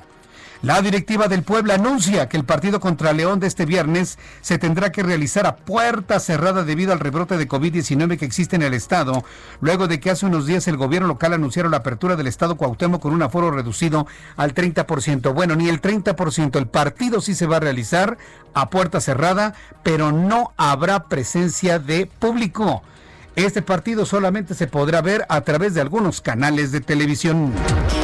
El gobernador de Puebla, Miguel Ángel Barbosa, exigió la destitución del médico del hospital de zona número 20, la Margarita de Lims, que dio por muerto a un bebé que nació prematuro. Lo mandó a la, a la morgue y cinco horas después, cuando su padre pudo ingresar a verlo, lo encontró llorando. El menor se encuentra muy grave, pero ya es atendido. En este contexto, Barbosa señaló que si algunos médicos no diferencian entre estar vivo o entre estar muerto, pues que pidan vacaciones. Bueno, se fue suavecito el gobernador Barbosa, ¿eh? Es como para meterlo a la cárcel alguien que manda a la morgue a un bebé porque piensa que está muerto y no entiende el metabolismo de un recién nacido. Es verdaderamente increíble. Son de esos de médicos de Santo Domingo, e-, egresados de Santo Domingo, ¿de dónde serán? Me pregunto yo que de verdad son incapaces de determinar la vida o la muerte de un ser humano y sobre todo cuando se trata de un recién nacido que tienen unas formas muy interesantes de, de funcionar los bebés? Bueno, lo platicaremos un poco más adelante aquí en el Heraldo Radio. Alemania superó los 11.000 contagios diarios de coronavirus, una cifra que marca un récord para el país desde el inicio de la pandemia y que llevó a las autoridades sanitarias a alertar a la población que la situación globalmente es muy grave. Los 11.287 casos de la última jornada superan con creces el récord alcanzado el viernes pasado cuando el Instituto Robert Koch la autoridad epidemiológica alemana anunció 7.830 nuevos infectados. Imagínense, Alemania, Alemania pone en máxima alerta la situación del COVID cuando registra 7.830 contagiados en un día. México eso lo tiene, uh, desde el mes de marzo estamos sumando 7.000 contagiados diarios. Y aquí no hacen tanta... no lo hacen por irresponsabilidad. Europa en su conjunto cada 24 horas está sumando 150 mil seres humanos contagiados de COVID-19. Es verdaderamente dramático. Le voy a tener detalles de esto más adelante aquí en el Heraldo Radio. Un juez de Los Ángeles desestimó seis cargos de extorsión contra Nazón Joaquín García, líder de la Iglesia La Luz del Mundo. La decisión del juez llegó luego de que la Fiscalía de California no pudo acreditar que el autoproclamado apóstol de Jesucristo extorsionó a las supuestas víctimas para lograr favores sexuales al que ven como reencarnación de Jesucristo en esta vida, muchos políticos mexicanos, pedía favores sexuales. Fíjese. Adicionalmente, el magistrado, a, menores de edad aparte, Adicionalmente, el magistrado desestimó la acusación de lesiones corporales cometidas por los actos de Nazón. Hace una semana, una mujer señalada como cómplice se declaró culpable de cuatro cargos relacionados con abuso sexual de menores bajo la tutela del eh, iluminado del espiritual, del angelito, de Nazón Joaquín, ¿cómo se llama este tipo? Joaquín Nazón, Nazón Joaquín García. Francia extendió el toque de queda a otros 38 departamentos de Francia ante la grave evolución de la pandemia, con lo que a partir de mañana habrá 46 millones de personas afectadas por la medida. De los 101 municipios, los ciudadanos de 54, más de los de la Polinesia francesa, deberán estar en casa desde las 21 horas y hasta las 6 de la mañana del día siguiente, salvo que tengan motivos imperativos para salir.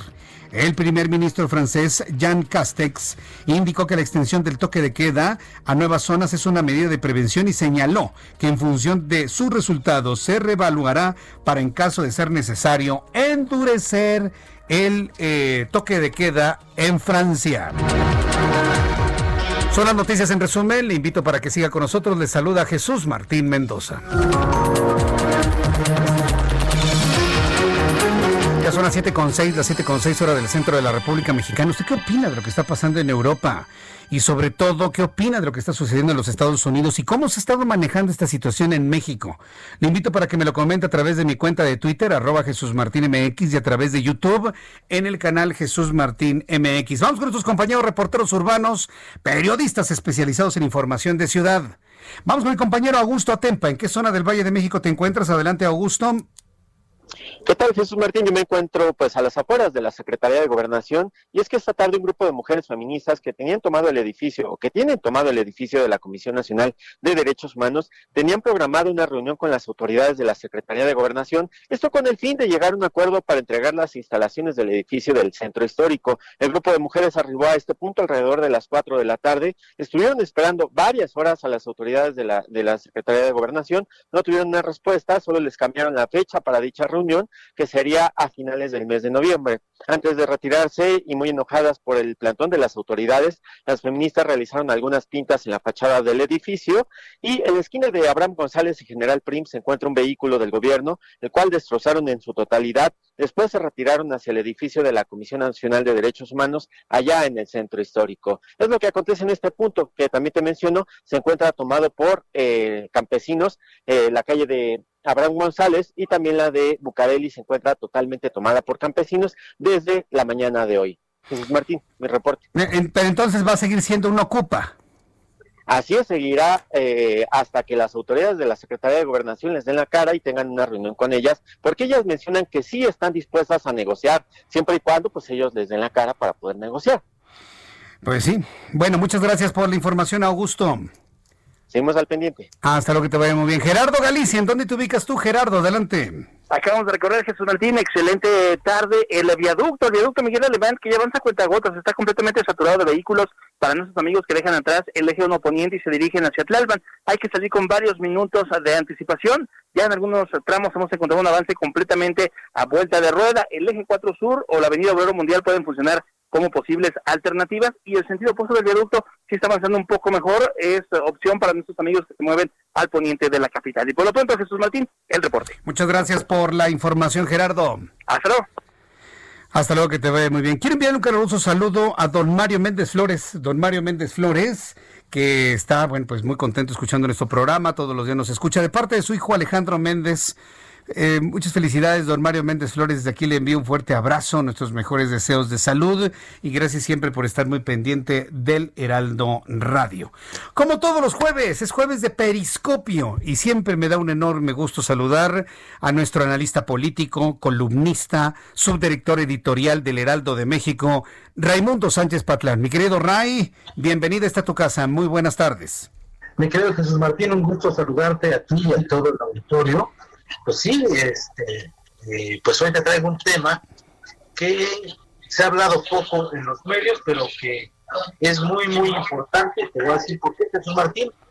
Las elecciones del pasado domingo en Coahuila e Hidalgo, eh, pues han centrado la discusión en que ganó el PRI, que el PRI arrasó, eh, pero se ha perdido un poco de vista quién fue el verdadero derrotado de esta elección, y no es precisamente Morena, el partido del presidente, sino el Partido Acción Nacional que dirige Marco Cortés, en cuya presidencia pues está dando resultados más que desastrosos y la derrota electoral del pasado domingo en Coahuila e Hidalgo, pues ya nos sorprendió a la militancia, eh, pues porque dicen que han tomado malas decisiones y que en la dirigencia no ha sabido articular a los liderazgos ni las propuestas del panismo.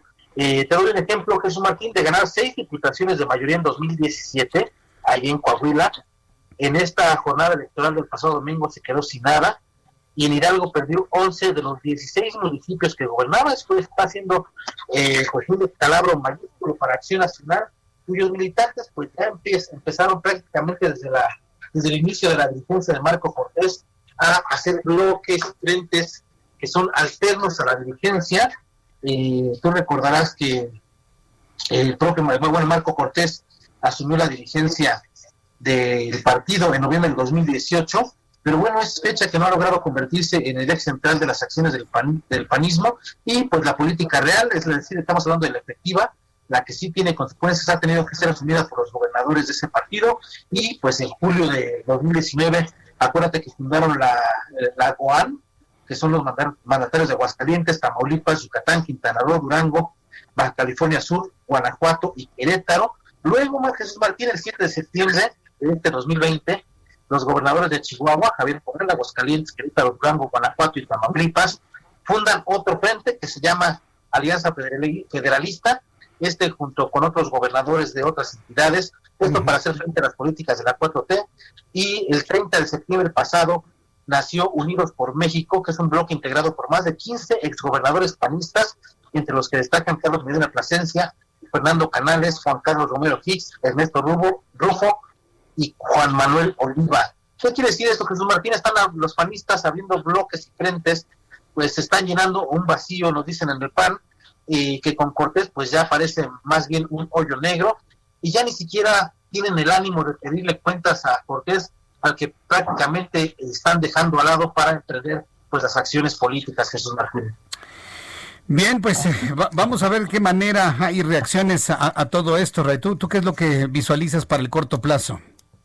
Yo visualizo para el corto plazo que eh, los gobernadores se van a empoderar eh, y va a ser proporcional al debilitamiento del partido en sí. Los gobernadores van a ser los que lleven la batuta y bueno, ya, ya están este, tomando el ejemplo de Coahuila e Hidalgo, donde los triunfos no precisamente son del PRI, sino de los gobernadores de ambos estados y los panistas pues van a hacer lo propio, mm. eh, pues dándose cuenta de la fuerza que tienen. Eh, se va a forzar ahí un cambio importante en la dirigencia del PAN. Estaremos muy atentos de ello, mi querido Ray. Me dio mucho gusto saludarte y te leemos en tu periscopio del día de hoy. Muchas gracias, Raimundo Sánchez Patlán. Gracias, Jesús. Que te vaya muy bien. Hasta el próximo jueves. Raimundo Sánchez Patlán. Sí, efectivamente, yo creo que es una forma muy interesante desde el punto de vista de análisis político observar lo ocurrido en las elecciones del fin de semana pasado. El gran perdedor se llama Partido Acción Nacional. Gracias, Jorge Prom. Dice que ya me envió los datos de COVID. Ahora los revisamos para procesarlos. Antes de continuar, antes de continuar con toda la información, cuando ya son las 19 horas con 13 minutos hora del centro del país, quiero pedirle su ayuda. Quiero pedirle su ayuda. Ya sabe que aquí en el Heraldo Radio desde hace muchos años la convocatoria siempre es hacerle un llamado para salvar vidas, para donar un poco de su sangre, donar un poco de su sangre y salvar vidas. En esta ocasión le estoy pidiendo su ayuda porque nos urgen donadores de plaquetas de, tipo sanguíneo A positivo. Estamos pidiendo su ayuda para obtener donación, donadores de plaquetas ARH positivo para Tomás Pérez Asensio Contreras. Tomás Pérez Asensio Contreras, quien se encuentra internado en el hospital del Instituto Mexicano del Seguro Social, La Raza. Si usted está en posibilidad de ayudar a nuestro querido amigo Tomás Pérez Asensio Contreras, que él se encuentra internado en La Raza, eh, hay que llegar con trabajo social ahí en la raza y referir la donación de, plaquetas A positivo para el paciente 417A. Mire, esta es una forma muy interesante de poder ubicar al, al paciente. 417A.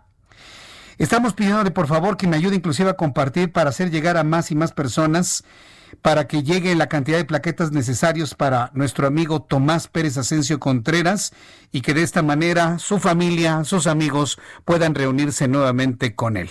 Toda la ayuda que usted nos puede enviar se la vamos a agradecer infinitamente. Donadores de plaquetas A positivo para Tomás Pérez Asensio Contreras. Hay que ir al Hospital de la Raza, al IMSS La Raza, vaya usted a trabajo social y diga, que va a donar plaquetas A positivo para el paciente 417A. Y decirle a Tomás Pérez Asensio Contreras y a todos sus amigos que deseamos su pronto restablecimiento. Ayudemos, donemos un poco de su sangre, donemos vida, apoyemos a esta causa. Muchas gracias por la confianza y espero que lleguen muchas personas a ayudar a Tomás. 7 con 15, las 19 horas con 15 minutos, hora del centro de la República Mexicana. Bien, continuamos entonces con las noticias. Este, vamos con lo siguiente, ¿verdad? Bueno, vamos con el tema de Jorge Alcocer. Para quien no sabía, para quien no sabía, Jorge Alcocer, ¿qué cree? Es secretario de, de salud ¿cómo, se llama Jesús Martín? Jorge Alcocer se llama. Jorge Alcocer. Sí, aunque no lo crea, ¿no? Hay muchas personas que ni idea. Cuando hablamos de salud, ¿en quién piensa usted? De, Hugo López Gatel. Ya ni siquiera de José Luis Salomía, sino de Hugo López Gatel.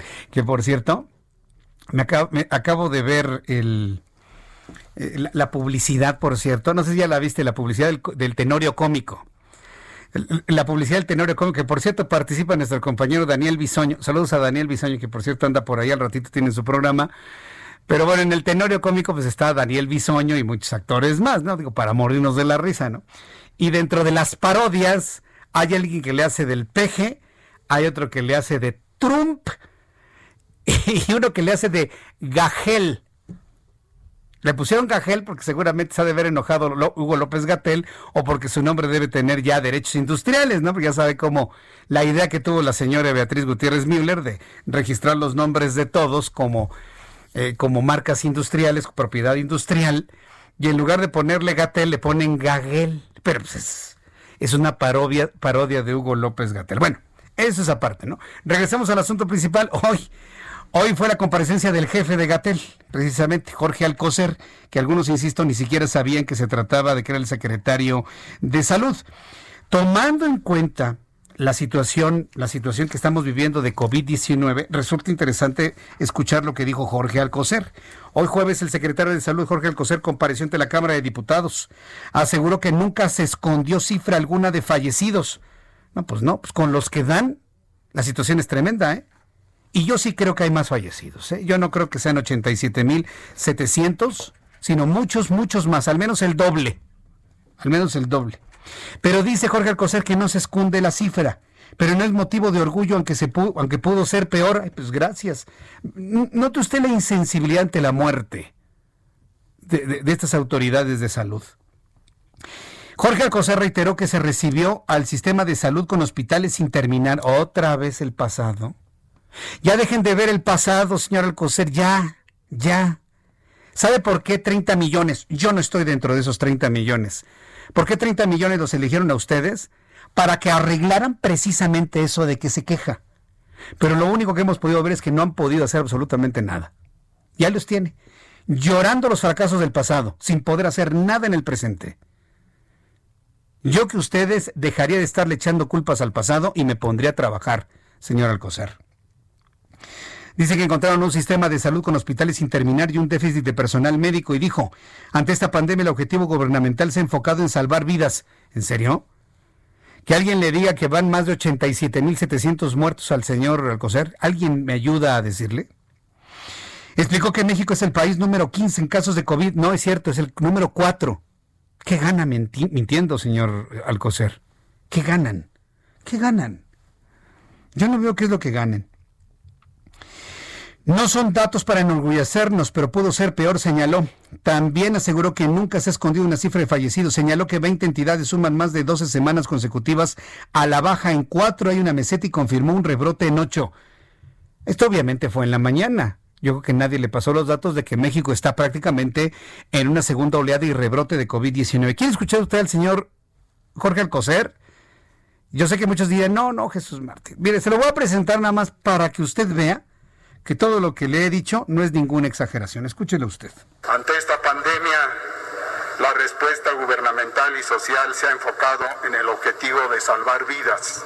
Para ello, se implementaron medidas sociales de prevención del contagio para disminuir la velocidad de propagación, tomando en cuenta siempre los derechos y la dignidad humana y evitando el colapso del sistema de salud, haciendo así que en ningún momento hemos visto saturado nuestro sistema de salud y sin intención de comparar, Hoy México ocupa el lugar decimoquinto en casos confirmados por cada 100.000 habitantes y en el lugar décimo en defunciones por cada 100.000 habitantes. No son datos para enorgullecernos, pero, pero debemos ser conscientes que pudo ser peor. Siento tanta pena cuando escucho al señor Alcocer, de, verdad siento, tanta pena, pero bueno, pues es, es, lo que, es lo que hay, ¿no? Es lo que nos tocó. Y sobre todo cuando México, y se lo voy a decir como es, y no creo que nadie, nadie o alguien que tenga la mínima preparación histórica de los tiempos contemporáneos de México me pueda negar lo que le voy a decir. Me da tanta pena escuchar a Jorge Alcocer cuando este país era, hoy no lo es, ¿eh? Era una potencia en materia de salud. Si México podía presumir algo al mundo, era su Secretaría de Salud. Podríamos ser lo que usted quiera, país del tercer mundo, país subdesarrollado, ¿eh? pero su sistema de salud saturado y lo que usted me diga, con enfermeras mal encaradas y groseras de algunos sistemas de salud. Con todo y todo, el sistema de salud de este país tenía vacunas para todos. Tenía medicamentos, a veces escasearon los medicamentos y un asunto que luego se corrigió. En una estrategia de comunicación con los medios de comunicación hubo pocas personas que se quedaron sin su medicamento, pero lo más importante, cercos sanitarios. Los cercos sanitarios eran de lo mejor que existía en el planeta. Programas de vacunación, cercos sanitarios, campañas de concientización, programas de salud para las mujeres, programas de salud para los varones, programas de salud para los niños. Yo no recuerdo a ningún secretario de salud de los verdaderos médicos importantes de este país que se estuviesen quejando de un hospital sin terminar como razón de las impericias como los que tienen ahora. Yo no lo recuerdo. Recuerdo un doctor Julio Frank, recuerdo un doctor Jesús Cumate. No, no, no, bueno. Compararlo con lo que tenemos ahora, insulta. Pero ¿sabe cuál es la buena noticia? Que es solamente la cabeza. Abajo de estos personajes de que políticamente se encuentran ahí, abajo hay hombres y mujeres muy valiosos en la Secretaría de Salud, en todas sus áreas. Abajo, abajo de estos hombres visibles como punta del iceberg por un asunto y por un accidente político que tuvo este país, sí dije accidente político que tuvo este país, abajo de todos ellos hay hombres y mujeres valiosísimos en la Secretaría de Salud, que su trabajo no se deja ver por las malas decisiones y culpabilidades que se echan hacia el pasado. La verdad es una pena, ¿eh? Yo le acabo de presentar el audio del señor Alcocer, pero la verdad es que no aporta absolutamente nada. México está a punto de llegar a un millón de contagiados. México está a punto de llegar a 90 mil muertos. Y todavía asegurando que estamos como si nada. Ya dos estados han revertido su situación. Oaxaca y ahora el estado de Chihuahua mañana regresa al semáforo en rojo. La Ciudad de México tiene un incremento importante en casos de hospitalización y de intubados. No se ve en el corto plazo que vayamos a un semáforo amarillo, por el contrario. Yo no dudaría y confiando en la responsabilidad que han demostrado la jefa de gobierno, no dudaría que regresemos al semáforo rojo, que se hable de un nuevo confinamiento. No total como el que vimos en marzo, pero sí el pedir a la gente que se quede en sus casas ante el incremento de los casos de COVID-19, para que nos venga este señor para decirnos que no estamos tan mal. Voy a ir a los anuncios. Después de los mensajes, uno de los efectos del COVID-19, la economía de las familias.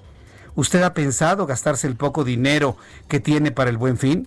Fíjese que ya la intención de comprar, la intención de gastarse el dinero que a veces no se tiene con aguinaldos adelantados y demás, ha cambiado significativamente para este año 2020. Después de los anuncios le voy a presentar información de cómo ha cambiado las prioridades económicas de las familias mexicanas. ¿Lo quiere escuchar? Después de los mensajes le invito para que me escriba a través de mi cuenta de Twitter, arroba Jesús Martín MX, y a través de nuestra plataforma de YouTube en el canal Jesús Martín MX. Ahí estoy recibiendo comentarios, opiniones, saludos, todo lo que usted quiere escuchar aquí en el Heraldo Radio. Escuchas a Jesús Martín Mendoza con las noticias de la tarde por Heraldo Radio, una estación de Heraldo Media Group. Heraldo Radio.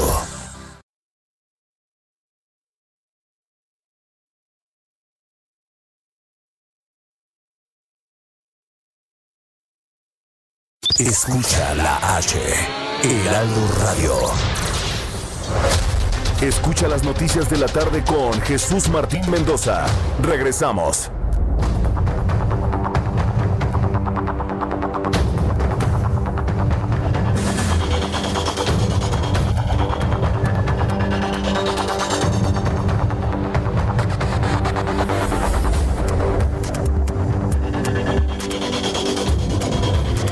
son las siete y media, las... Ahí estamos ya, las siete y media, las 19 horas con 30 minutos, hora del centro de la República Mexicana. Me escribió Mari González a través de Twitter.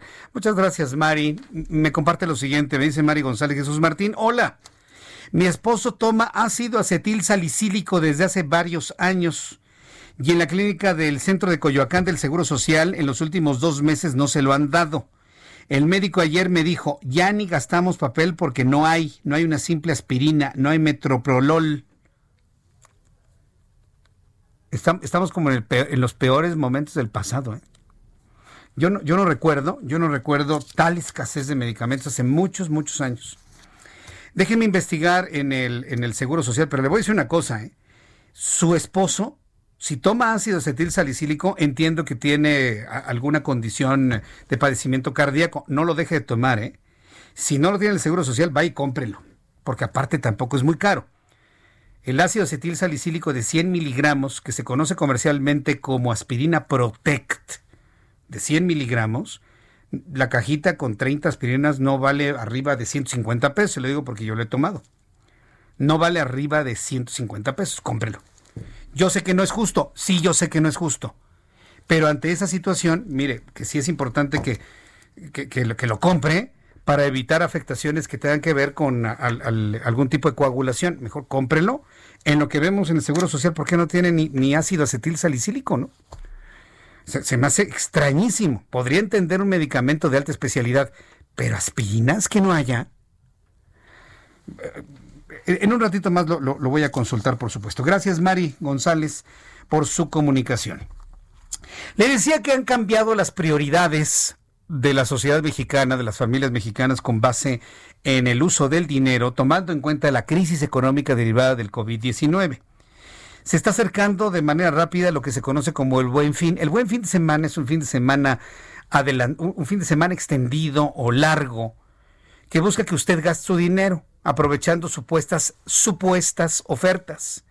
Hay lugares que no ofrecen ofertas, hay algunos que ofrecen nada más meses sin intereses y eso ya lo consideran como un gran beneficio. No se deje llevar por las apariencias, en realidad eso no sirve de nada. Y otras empresas suben sus precios y luego los bajan 30% quedando al mismo precio que tenían antes. Es y, ¿Y para qué se hizo eso? Pues para ganar las ventas del Viernes Negro, luego del Día de Acción de Gracias en los Estados Unidos. Que en lugar de que el dinero se vaya a los Estados Unidos, mejor se quede aquí este, ofreciendo productos y que el consumo interno se quede en nuestro país. Es una de tantas justificaciones que se hicieron cuando se creó esta idea del buen fin. Antes toda la gente se iba a gastarse todo su dinero y el aguinaldo anticipado en este fin de semana. Pero ¿qué ha pasado ahora, en este año 2020? Tengo contacto con Iván Castro, director de PQR Planning Quant a quien yo le agradezco estos minutos de comunicación con el auditorio del Heraldo Radio. Estimado Iván Castro, bienvenido, muy buenas tardes. Jesús Martín, al contrario, el gusto es mío y un saludo a tu informado auditorio. Entonces han cambiado las prioridades de gasto de las familias mexicanas. ¿Cómo, quedó este, esta encuesta que ustedes realizaron?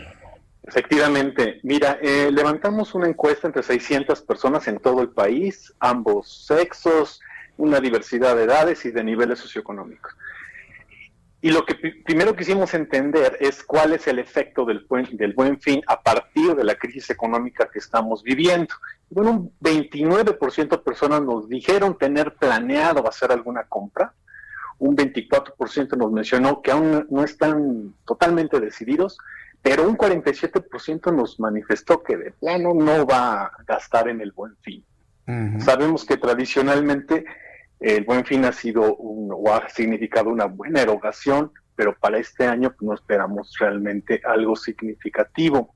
Ustedes nos comentaron que eh, pensaban gastar en ropa, en electrodomésticos, en calzado, principalmente en muebles, los pocos que van a hacerlo.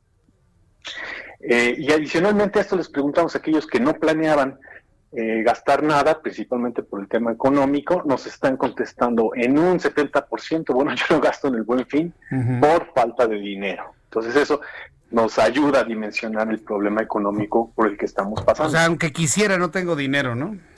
Exactamente, aunque quisiera, no tengo dinero. Entonces, eh, si tomamos o hacemos una comparación con lo que se decía el año pasado, ¿cómo, han cambiado las cosas del 2019 al 2020, Iván Castro? Han cambiado de forma significativa. Realmente la intención de participación en este evento eh, hoy se ve colapsada por el tema económico, principalmente por la falta de liquidez. Y ya veremos eh, los, totales de, de ventas que este año se reporten y que definitivamente no van a tener comparación con lo que ha ocurrido en otros años.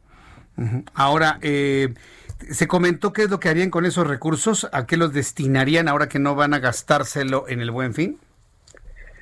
Pues exactamente eso no, pero lo que están haciendo los hogares es justamente cubrir algunas necesidades básicas. Por ejemplo, les preguntamos si en el último mes habían ido al supermercado, la mitad de ellos nos dijeron que sí, están optando por cosas que son menos onerosas como hacer ejercicio en casa, utilizar servicios de, de eh, contenidos audiovisuales, etcétera, ¿no? Y por ejemplo, te comento, ir a, un, ir a restaurante, solo un 9% de las personas nos manifestaron haber ido a un restaurante en el último mes. Entonces eso te da la dimensión de qué actividades están dándole los hogares más jerarquía que otras.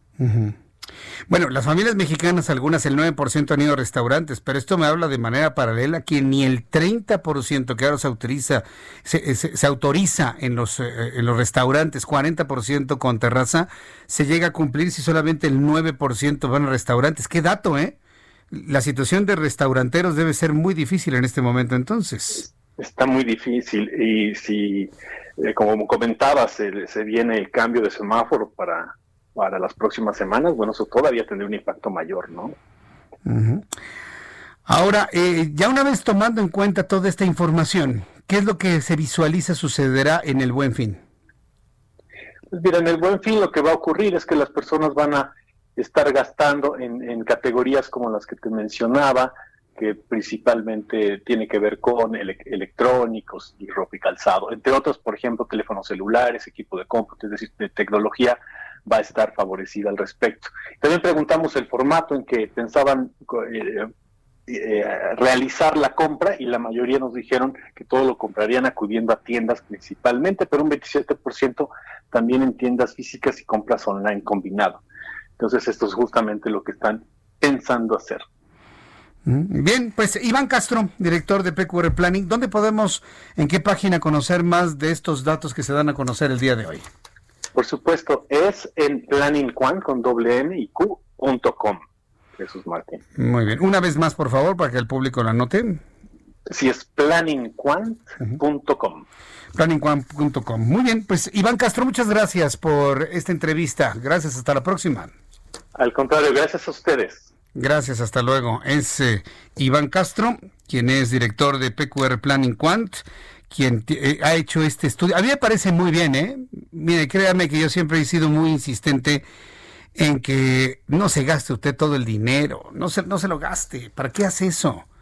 Guarde algo. Siempre es importante guardar algo. Todavía recuerdo cuando se lo dije a finales del año pasado y todavía no sabíamos que nos iba a llegar la pandemia. Guarde su dinero, guárdelo. apoya a su familia. Si necesita comprar algo este, importante, hágalo, pero siempre calculando, calculando de una manera muy inteligente lo que realmente necesita para su hogar, porque si usted se anda gastando las cosas nada más porque le gustan, pues podría tener usted un efecto negativo en el corto plazo. Bueno, son las 7.39, las 7.39 horas del centro de la República Mexicana. Como todos los jueves, me da un enorme gusto saludar al ingeniero Carlos Álvarez Flores, presidente de México Comunicación y Ambiente, con su información sobre cambio climático. Ingeniero, qué gusto saludarlo, bienvenido. Muy buenas tardes, Jesús Martín, a ti y a todo tu auditorio. Mira, te mandé un documento a tu WhatsApp, son 172 páginas, hay que leerlas con calma. Se llama La tragedia ambiental de América Latina y el Caribe rápidamente, los autores son Nicolás Grigo, Gisela Alonso, David Barkin, Antonio Brailovsky, Francisco Sobic, Julio Carrizosa, Hernán Durán, Patricio Fernández, Gilberto Gallopín, José Leal, Margarita Marino de Botero, César Morales, Fernando Ortiz Monasterio Prieto, ese es mexicano, Daniel Panario, Walter Pengue, Manuel Rodríguez Becerra, Alejandro Rothman, René Saa, Héctor Segenovich, Osvaldo Zunquel y José Villamil. Este es un documento muy importante que con dinero de la Unión Europea y de otro organismo que se llama Euroclima, la CEPAL, que es la Comisión Económica para América Latina y el Caribe, que dirige precisamente una mexicana brillante, ¿eh? Alicia Bárcena, una bióloga importante con una carrera impresionante en todo lo que es Naciones Unidas.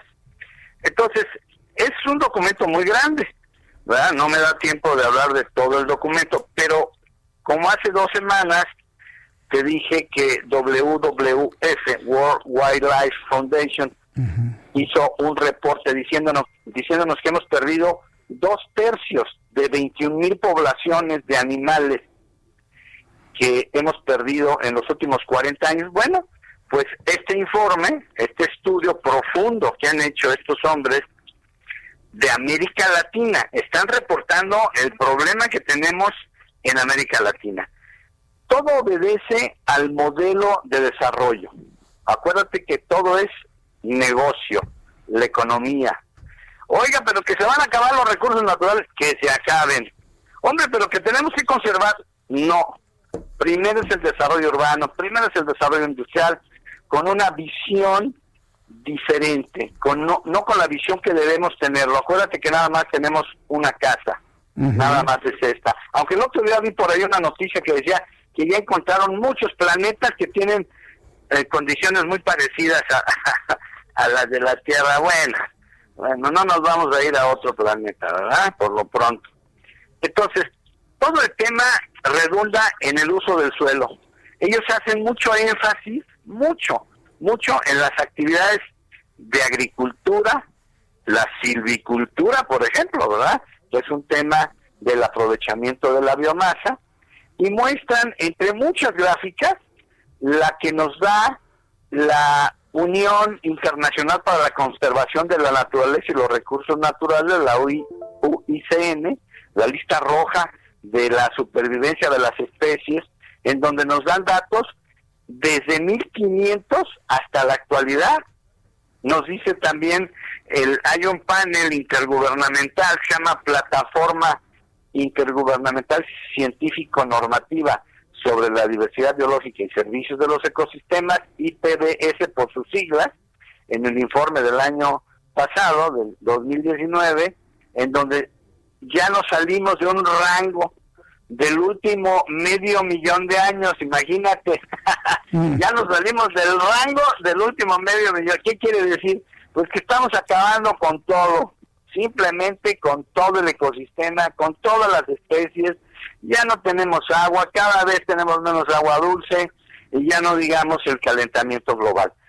Un dato que sí quiero decir es que los servicios ambientales que nos da el ecosistema, aquí se muestran las tendencias globales de 1970 al 19, 2019. O sea, en escasos 50 años, y créeme que las gráficas que estoy viendo, ahí está el documento, ahí lo tienes en tu WhatsApp, eh, eh, veo la gráfica y, empiezo a leer y me da, me da este todo, me da coraje, me da impotencia. Fíjate, dice en, Latinoamérica, en el mundo también dice 47% de los ecosistemas naturales se han deteriorado, todos se han deteriorado, el 47%.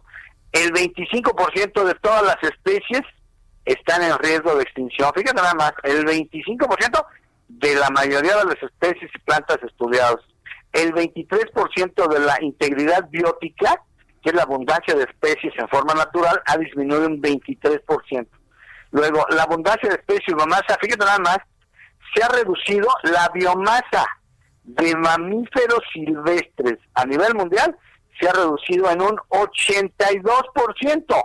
O sea, Eso, pues estamos acabando con toda la biomasa de mamíferos silvestres. Y sobre todo estos estos indicadores de 70 para acá son tremendos, lo que ha pasado en los últimos 50 años.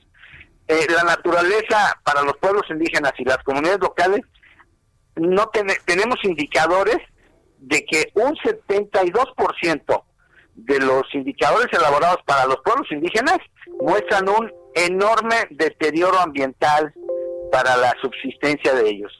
Y habla de los impulsos, pues el crecimiento demográfico, el comportamiento sociocultural, el desarrollo tecnológico, el avance económico. ¿Y qué nos falta? Nos faltan decisión, nos falta más instituciones y gobernanza. Tenemos que cambiar la forma de desarrollo, porque así como vamos, después de leer este estudio, pues yo digo, vamos muy mal. El Atlas Mundial de, de la Desertificación revela una presión sin precedentes sobre los recursos naturales del planeta en su versión 2018. Dice, más del 75% de la superficie terrestre ya se encuentra degradada y la cifra podría elevarse por encima del 90% hacia 2050. Imagínate, en nada, en 30 años, podríamos tener una de una desertificación del 90% de la superficie terrestre. Obviamente, China, India y África, la subsahariana, eh, ahí el Sahara, eso es lo más grave. Pero eso no quiere decir que eh, en Latinoamérica vamos bien, no, vamos muy mal. Nosotros tenemos, aquí se está hablando de una reducción del rendimiento mundial de cultivos del 10% de aquí al 2050. ¿Qué quiere decir? Que estaremos perdiendo suelos agrícolas hasta en un 10% en 30 años. Y eso es muy grave, porque es al revés. De aquí al 2050 vamos a ser casi 10 mil millones de seres humanos. Y entonces, pensar que la superficie cultivable va a bajar un 10%, si nosotros vamos a, necesitar un 40 o 50% más de producción de alimentos. Entonces, ¿qué quiere decir? Que vamos a tener graves problemas hacia el 2050. Yo ya no voy a estar, mi querido Jesús Martín, seguramente no creo que tenga oportunidad de vivir 30 años más, pero aquí está grabado, lo estamos diciendo hoy, estamos simplemente refiriendo el estudio importantísimo que acaban de hacer todos estos fundadores, dice aquí, dice el documento, del desarrollo sustentable. De manera pues que este es nuevamente otro documento muy serio, profundamente sustentado científicamente, donde nos dice que vamos al revés, que estamos acabando con todo y obviamente estamos acabando con nosotros mismos. No lo entendemos todavía, yo diría, ¿y cuándo lo entenderán los líderes políticos del mundo? No, yo no veo para cuándo, ¿verdad? El Acuerdo de París, ahí está, y pareciera que no existe, y mucho menos en México. De manera que eso es lo que quería hoy comentar contigo, con todo tu auditorio. Es un documento muy valioso que voy a seguir dando más datos porque hay muchísimos datos que no te puedo decir en este momento, pero simplemente la conclusión es es una tragedia, así como dice el título, es la tragedia ambiental de América Latina y el Caribe. Ese es mi comentario, mi queridísimo Jesús Martín, el día de hoy. Me, me, dejó temblando, ingeniero. Pues nos escuchamos el próximo jueves, ingeniero. Con mucho gusto, con mucho gusto. Buenas tardes. Buenas tardes, que le vaya muy bien. ¿Qué es la primera idea que usted tiene en su mente, que cruza por su mente cuando escucha usted cosas como estas? ¿Qué es lo primero que cruza por su mente? Yo también pienso lo mismo, pero mire, lo que tenemos que hacer es luchar por México. Es un llamado, o sea, por el simple hecho, de hecho de ser mexicanos tenemos que rescatar esta tierra, tenemos que rescatarla, tenemos que hacer algo, nosotros o la siguiente generación. No puede ser que se nos esté escapando esta gran nación de las manos por las soberbias y, deseos de venganza de unos y por las negligencias de otros, de verdad. ¿eh? Es tristísimo. ¿eh? Y lamentablemente son estas las cosas que se convierten en noticia. Y no juzgo mal ¿eh? a quien me diga, ay Jesús Martín, por eso a mí no me gusta escuchar noticias. Créanme que lo puedo entender. Estamos aquí platicando usted y yo, tranquilamente, ¿no? Sobre lo que ocurre. Pero sí, cuando escucho esto que ha denunciado el ingeniero Carlos Álvarez Flores, cuando veo lo que me están diciendo que algunos pretenden, cuando veo a, un señor como el, señor este, Alcocer, digo, no, no, no, de, verdad, qué malo hicimos en este país para, para merecer algo así, de verdad, ¿eh? ¿Qué hicimos para merecer un castigo de esta naturaleza? Un castigo de la historia. En fin, y luego si a esto le suma el reto enorme que nos está tocando vivir con el COVID-19, mire que el COVID-19 no está distinguiendo nada, ¿eh? ni ricos ni pobres, ni partidos políticos, ni uno y otro. Fíjese, hoy que platiqué con Patricia Alvarado, saludos a mi querida amiga Patricia Alvarado, reportera, periodista en Madrid, España. Fíjese, cuando Patricia Alvarado le le reportaba a Jacobo Zabludowski, que en paz descanse, seguramente usted se acuerda, Jacobo Zabludowski decía, una reportera anda suelta en Madrid, pues sí, porque anda buscando información aquí y por allá. Hoy me da muchísimo gusto que Patricia Alvarado esté reportándonos para el Heraldo Media Group. Bueno, pues ella nos dijo hoy en el Heraldo Televisión que una de las cosas que más les preocupan en materia de COVID-19 a las autoridades en Europa, a los gobiernos en Europa, es cómo ha cambiado, cómo ha mutado el virus para ya no afectar y matar únicamente a personas de 65 años en adelante. Los contagiados y eventualmente muertos, 3% en Europa, por COVID-19, tienen edades desde los 16 años. Desde los 16 años. Para que usted se dé una idea. Por lo tanto, lo que ocurre en México no es de sorprender a nadie. Que conozcamos casos de hasta muchachos de 22 años que han perdido la vida por COVID-19. ¿Cómo están los números de COVID-19? Aquí le van los datos de COVID-19 al día de hoy. Súbale el volumen a su radio. Con base en lo que ha dado a conocer la Secretaría de Salud, tenemos 874.171 mexicanos contagiados de COVID-19, 6.612, 6.612 más de ayer al día de hoy. Con esto, Alemania estaría, bueno, decretando ya el confinamiento total. Con esto, ¿eh? Alemania, un país como Alemania, con la responsabilidad de los alemanes, allá sí tienen presidenta, bueno, una primer ministro, Angela Merkel, allá sí lo tienen. Y preocupada verdaderamente, con este dato ya hubiera mandado nuevamente el confinamiento a Alemania, ¿eh? con este dato de hoy. Bueno, aquí tenemos 6.612 contagiados más y no pasa absolutamente nada. Para una sumatoria de 874.171. Mexicanos muertos, 87.894. Pero dice el COSER que no pasa nada, que ahí vamos, que no esperen enorgullecerse. ¿Sabe lo que le hicieron? Le regalaron una urna con cenizas. Yo no sé cómo va a poder dormir ese señor el día de hoy. 87.894 mexicanos muertos, se sumaron 479 de ayer al día de hoy.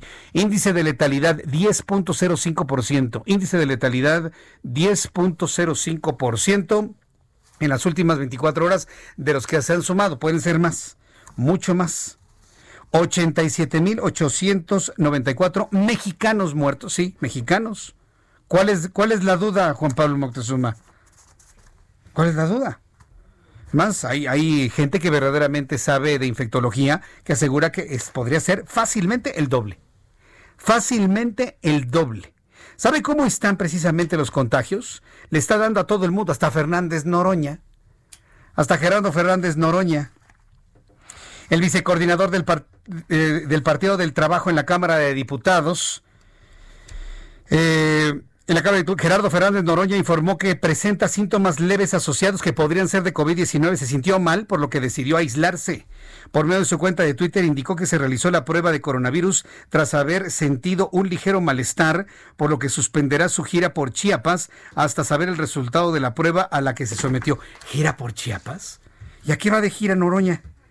¿Qué hace allá? Sí, sí, sí, o sea, ¿qué hace allá, no? Sí, sí, padrísimo. ¿Tú gira? ¿Gira de qué? Pues ni que fuera cantante de parchís, ni mucho menos, ¿no? Bueno, quiero decirle que está tan, tan, complicado el asunto de COVID-19 que yo me sometí a prueba de PCR. ¿Qué es el PCR? Polimerase Chain Reaction. Es una reacción de cadena de polimerasa, que es una técnica utilizada para hacer investigación científica sobre el ADN y comprobar la presencia de un patógeno, en este caso el SARS-CoV-2. Me metieron unas, unas cosas en la nariz hasta el fondo que duelen horrible. También en el fondo de la garganta y abajo de la lengua. Mañana voy a tener mis resultados. Esté muy pendiente. Yo mismo estoy así como que yo quiero saber. Pero interesantísimo, ¿no? Porque estas pruebas, lo que sacaron de mi nariz y de mi garganta, lo colocaron en un, en un tubo de ensayo con un reactivo que preserva el virus. Le platico de esto mañana porque ya me voy. A las 2 por el 10, a las 2 por el 10 y Heraldo Radio mañana. Gracias, que tenga buenas Esto noches. fue las noticias de la tarde con Jesús Martín Mendoza. Heraldo Radio, la HCL se comparte, se ve y ahora también se escucha. Hey, it's Paige DeSorbo from Giggly Squad. High quality fashion without the price tag. Say hello to Quince. I'm snagging high-end essentials like cozy cashmere sweaters, sleek leather jackets, fine jewelry, and so much more. With Quince being 50 to 80% less than similar brands. And they partner with factories that prioritize safe, ethical, and responsible manufacturing. I love that. Luxury quality within reach. Go to quince.com slash style to get free shipping and 365 day returns on your next order. Quince.com slash style.